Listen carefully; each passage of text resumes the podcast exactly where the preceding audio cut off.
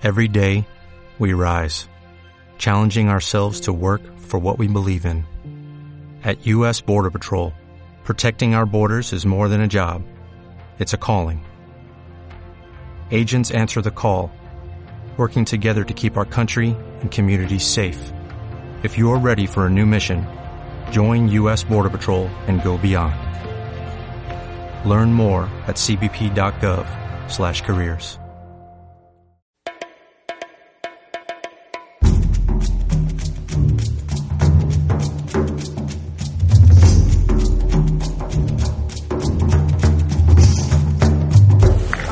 Bienvenidos a bordo de Plaza Confirmada, un podcast sobre aviación comercial.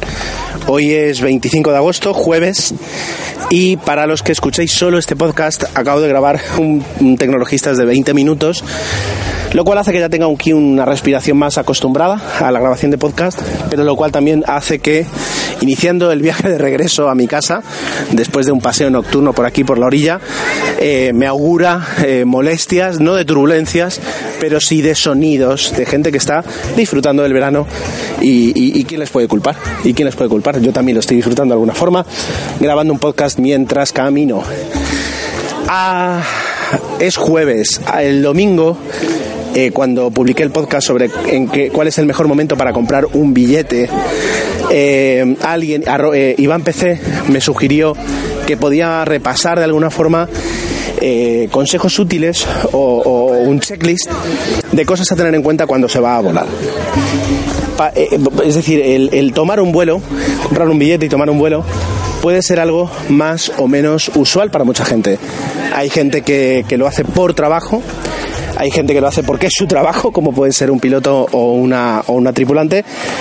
Y hay personas que pueden hacerlo de muy de vez en cuando porque, bueno, pues por, sea por vacaciones, por algún motivo especial, etcétera, etcétera. Eh, y hace que, que todo eso eh, en un aeropuerto confluya de alguna forma. De todas formas, para las personas que no es habitual eh, volar, el, el, aeropuerto como, como, como el sitio, eh, sí es verdad que despierta algún tipo de estrés especial o de, o de nervio. Eh, nervios totalmente eh, comprensibles, por otra parte. Estamos siempre, eh, siempre nos pasa, como si vamos a un hospital, en un sitio donde no entendemos exactamente todo lo que pasa allí, no sabemos lo que, lo que nos va a ocurrir a nosotros con certeza, ni tampoco tenemos el control de todo, pues eleva nuestro estrés. Yo creo que es un comportamiento humano muy entendible ocurre que el, las situaciones de estrés, las situaciones de nervios eh, provocan o hacen que sea más fácil cometer errores y cuando vas a tomar un vuelo eh, eh, tienes que intentar evitar eso para tener cualquier tipo de problema dado que a veces pues los viajes se componen de muchos elementos complicados, ¿vale? Y, y, este podcast está volviendo complicado, así que lo voy a, lo voy a simplificar. Uh, me refiero a, a, a, un tema de maletas, un tema de documentación, un tema de tiempos, un tema de eh, objetos. Es decir, hay, hay, muchas cosas que tener en cuenta. Eh, no es lo mismo subirse a un autobús en una parada que tomar un avión. Para tomar un avión hay que tomar un montón de cosas más en cuenta y, y, y la verdad es que la idea es buena, repasar un poquito aquí qué es lo que puede hacer más sencillo o qué hábitos o qué, o qué prácticas podemos tener a la hora de volar para evitarnos eh, problemas, ¿vale? Así que en mi experiencia, que eh, primero como, como habitante de una isla de, de, España, pues eh, tengo una, una cierta tendencia a tomar un vuelo cada vez que tengo que ir a un sitio a más de 100 kilómetros de, de donde me encuentre. Y luego por trabajo también tengo la oportunidad de volar de vez en cuando y que no sea algo, algo extraño.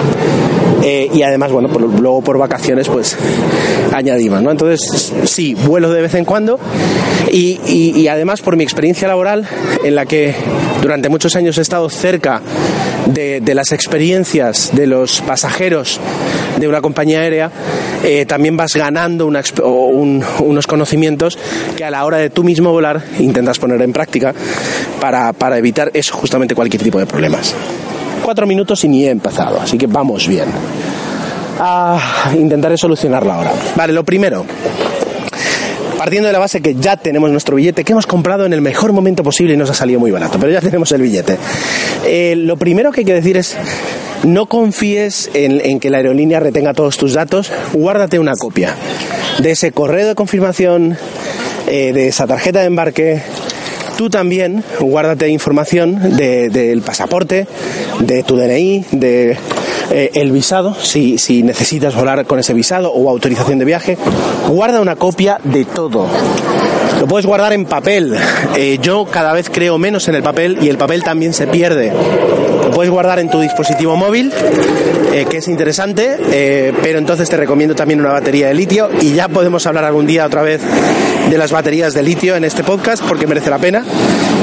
Y si no, guárdalo en la nube eh, y asegúrate de que esté disponible siempre que lo necesites.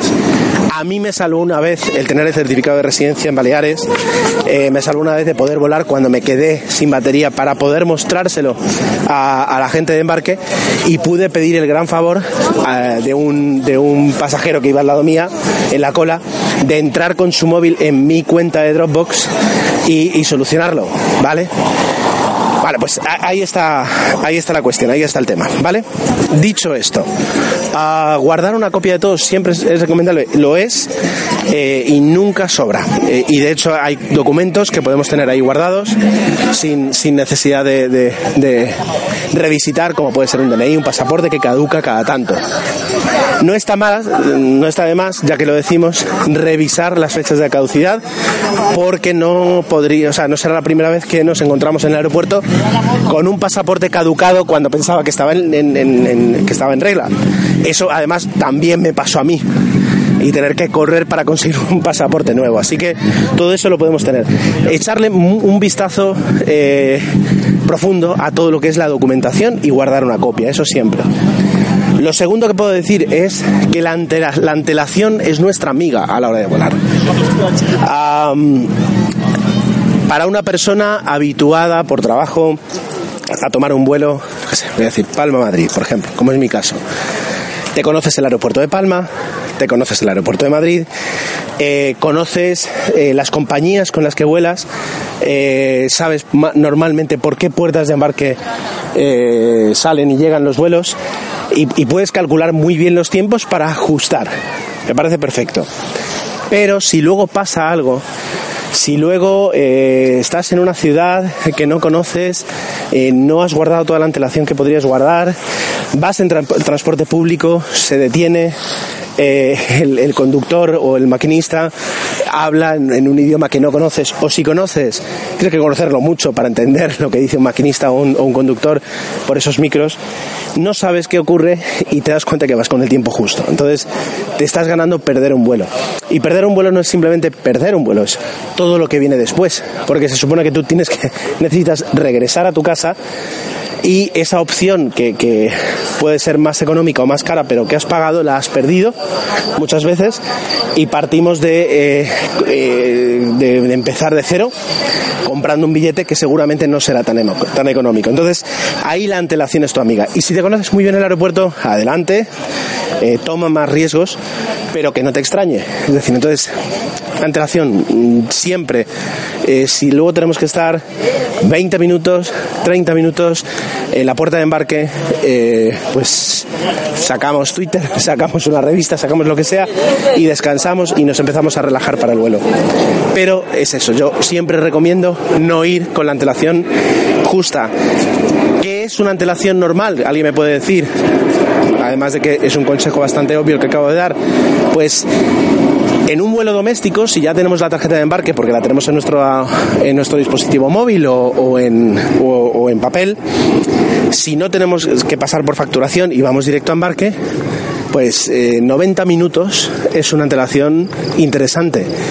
120 minutos para un vuelo eh, digamos, un vuelo, eh, como se dice, larga distancia, un vuelo transoceánico, un vuelo a, América, un vuelo a Asia, es decir, vuelos más largos o vuelos donde hay que pasar un control de pasaportes. Dos horas de antelación, pues, pues está bien si tenemos en cuenta que lo que va a suceder a continuación va a ser que nos meteremos en un tubo que pesa varios cientos de toneladas, que nos va a llevar a 10.000 metros y a 850 kilómetros por hora es bastante increíble lo que va a suceder como para no darnos eh, esa, esa, pequeña antelación y, disfrutar un momento de los, de los momentos anteriores y posteriores al vuelo. Así que no es subirse a un autobús, es prácticamente subirse a un cohete espacial. Vamos a darnos un poquito más de antelación. Ese es el, el segundo consejo que podemos tener. El tercero, eh, para mí, es cuidar muy bien el equipaje. El equipaje facturado, como George Clooney decía en, en Up in the Air, que por cierto es la música que suena al inicio y al final de, este podcast, eh, ese equipaje son maletas, son pesadas, nos deshacemos de ellas, las entregamos a un agente de handling, que se las entrega a una compañía aérea, que se las entrega a otro agente de handling o al mismo, y que por, por último nos la entrega a nosotros. Por tanto, eso, eso hace que haya probabilidades de que la maleta eh, tarde en llegar más de lo habitual o no llegue en el mismo estado. Si podemos evitarlo, evitémoslo. Eh, por suerte las compañías aéreas cada vez son más flexibles o, más permisibles en cuanto a equipaje de mano y ahora mismo casi todas permiten del rango de entre 8 y 10 kilos. 8 y 10 kilos de equipaje de mano dan para mucho y personalmente a mí me permitieron estar dos semanas dos semanas en Estados Unidos, eh, invierno, o sea que había que ir abrigado, y me fui solo con equipaje de mano. Es verdad que era un poquito un viaje como de, de, supervivencia, pero desde luego para viajar una semana podríamos sobrevivir con equipaje de mano. Yo lo recomiendo sobre todo por eso, es decir, porque en todo momento eres tú y tu equipaje y no, no pierdes los tiempos en, recoger, en esperar, en que suceda algo, en poner un parte, en estar pendiente de que te lo entreguen, de que no, etcétera, etcétera. Ni tampoco tienes que ir con esa antelación extra de pasar por facturación, eh, dejar el equipaje, etcétera, etcétera, etcétera. Eh, yo recomiendo eso, es decir, evitarlo en todo momento. También recomiendo que eh, la documentación, los dispositivos electrónicos, el dinero, Uh, sí, pues que es, es, esos, esos puntos, digamos, máximos, que para mí son eh, documentación, dinero y tecnología, no vayan en el equipaje de mano, sino, que vayan en algún tipo de, de, de bolso o de mochila pequeña y que esté con nosotros en el asiento. Eh, recuerdo todavía cuando una compañera de trabajo, en un vuelo corto, no sé si era corto, eran dos horas, un Tenerife, dos horas y media, volviendo de, un viaje en ese tiempo y, y, como muchas veces por un tema de embarque, por un tema de equipajes de mano, etcétera, etcétera, su maleta no quedó justo encima suya, sino tal vez un metro y medio detrás. Cuando llegó a destino, se encontró con que alguien durante el vuelo le había robado la cartera. Y, y, aunque suene bastante imposible, y no digo que pase mucho, pero pasa de todo en la vida, eh, es muy sencillo para un pasajero ponerse de pie, abrir un armario, toquetear una mano, una maleta. Si no ves que es la tuya, los demás no lo saben y los demás piensan que está tocando la suya propia. Y se encontró sin cartera con las, con las dificultades que tenemos, porque para, para volar hace falta o bien el DNI, o bien el pasaporte, o bien el carnet de conducir. Y ese es otro consejo, es decir, por muy rápido que sea nuestro viaje, llevemos más de un elemento de identificación. Llevémonos el carnet de conducir y el, y el DNI, pero coloquémoslos en, en sitios diferentes.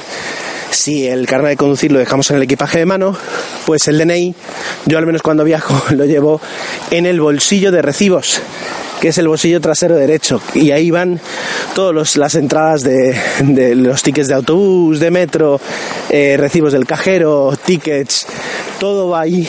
Y es un pequeño como clasificador y por la noche ya luego cuando llego al hotel lo saco y me pongo a revisar y me pongo a guardar ya sea para luego pasar gastos o, para simplemente recordar qué me he gastado y dónde o, cuántas veces he, subido al metro. Pues el DNI durante los viajes también va ahí, va bien pegado y, y de alguna forma pues mientras esté ahí está, está seguro y yo podré entrar y salir eh, del aeropuerto sin, sin ninguna dificultad. De todas formas hay que dar consejos, es decir, equipaje de mano, sí, y luego un pequeño, un pequeño bolso personal donde llevemos lo más, lo más cercano. Um, en cuanto a dispositivos electrónicos, también lo que recomendaría es eh, batería externa de litio y tener un juicio con el teléfono. que no os pase, eso no me ha pasado a mí, eh, durante un vuelo largo eh, de dos horas, estar ahí jugando con el móvil y cuando llegas a destino y es en ese momento en el que tienes que mandar un WhatsApp para decir que, que, ha ido todo bien y en el que tienes que también uh, um, buscar en Google Maps dónde queda el hotel o, coger un tag, es decir, cuando necesitas eso te quedas sin batería. Eso también es, podría ser clasificado como una mala idea. Así que yo recomendaría que cuando ya la batería llegue al 40, al 30%, entremos en una especie como de reserva de emergencia y lo cerremos. A no ser que llevemos una batería de litio y ahí ya podemos recargar en el momento. Me guardo el tema de las baterías de litio para otro plaza confirmada donde comentaré los riesgos y las precauciones que tenemos que tener al volar con ellas. Y, ahora mismo es un poco lo que, lo que se me ocurre podría deciros tener algunas aplicaciones de, rastreo de vuelos para tener alguna información. y, nunca estaría de más, pues eh, incluso, si me apuráis, algún tipo de información sobre titulares, noticias, eh, para, para, estar un, poco al día. Es decir, nunca sabes cuándo va a haber un, una falsa alarma de tiroteo, como hubo el otro día en el aeropuerto de Nueva York, y que eso te puede dificultar, o un tema de un fallo eléctrico, como ha tenido esta, esta noche el aeropuerto de Miami el aeropuerto de Fort Lauderdale. No sé si fallo eléctrico o qué, pero han tenido que desviar los vuelos. Eso sabes que sí o sí te va a complicar. Por último, uh, y también me guardo el tema para otro podcast, estar preparados para, para los retrasos y para las incidencias. Eh, Voy a, eh, entro en un papel de defensa de línea aérea y a continuación de defensa del consumidor. Como línea aérea, lo que, lo que la defensa que pueden tener es que volando sobre todo en España o volando en Europa, eh, una fecha como esta, un 25 de agosto, siendo eh, este país, un, España, una, potencia mundial del turismo, las, la, red, la red de tráfico aéreo y las compañías aéreas se encuentran en un momento de punta, es decir, en un momento de donde todo intenta trabajar al 100%. Eh, los más fallos, los más mínimos fallos que podemos tener en diferentes momentos, y eso es algo que, que poco a poco también me gustaría repasar para que veamos los, diferentes errores que, puede, que pueden provocar un retraso de un vuelo, pues el más mínimo fallo puede provocar un retraso que a la larga puede ser bastante eh, significativo para nosotros. Y en esos momentos, eh, eh, pues se va a retrasar un vuelo y, y, prácticamente es inevitable. Es decir, el retraso de una cuba de combustible en un vuelo de las 8 de la mañana termina provocando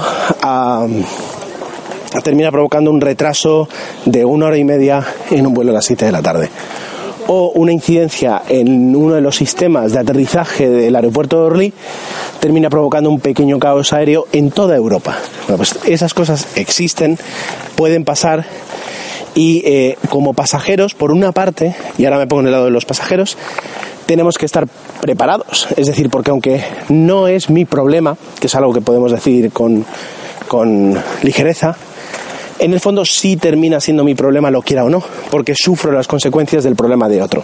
Entonces, eh, estemos preparados. Si habíamos contratado algún tipo de transfer, de, desplazamiento, de, transporte desde el aeropuerto hacia el alojamiento, eh, tengamos el número de teléfono para poder avisarle el retraso. Eh, lo mismo si nos está esperando un familiar. Si vamos a tomar un transporte público, eh, tengámoslo en cuenta. Y, sobre todo a la hora incluso de, planificar el vuelo. Es decir, si tu hija se casa a las 5 de la tarde un sábado, no cojas el vuelo de las 12 del mediodía de ese mismo sábado, porque es un día muy importante y algo puede pasar. Guárdate más tiempo porque las circunstancias suceden en la vida. Por otra parte, es decir, sí es verdad que eh, si hay una legislación que proteja al pasajero, pues eh, no puedo decir otra cosa que aprovechémosla y pongámosla, pongámosla en marcha cada vez que sea necesario. Pero eh, por mucha reclamación que hagamos, por mucha indemnización que lleguemos a tener por parte de una compañía aérea, a veces el mal rato o ese daño moral eh, no, no, hay forma de, de, compensarlo. Es decir, sí, tendré 250 euros más en mi cuenta y eso es algo siempre positivo, pero ah, el haber perdido el festival de fin de curso, a veces hay cosas que uno se quiere perder, pero haber perdido algo que tiene un valor incalculable, y cuando digo incalculable no digo que sea muy alto, sino que, sino que no se puede calcular, eso no nos lo devuelve. Entonces, hagamos cuentas eh, de, de que esos tiempos y de que esos márgenes existen. Y nada más, otros 20 minutos que si eh, lo sumo a los otros 20 de, del Tecnologistas, pues ya llevo 40 y voy a intentar grabar un 2NN. Así que os voy a dejar. Esto sería una especie como de volumen 1 de, ah, consejos o de reflexiones acerca de cosas a tener en cuenta cuando uno va a volar. Hay muchas más, podemos repasar muchas más. Ahora mismo no se me ocurren, también es un poquito tarde para para la ocurrencia, pero si tenéis cualquier comentario, cualquier aportación, por favor hacedlo. Eh, tenéis, como siempre, mil formas en Twitter, en Telegram para hacerlo. Y a partir de ahí trabajamos para un volumen 2 que, que llegue más, más tarde, más temprano que tarde y complemente un poco. Esto ha sido Plaza Confirmada, como siempre, a vuestro servicio. Muchas gracias y que tengáis un buen vuelo.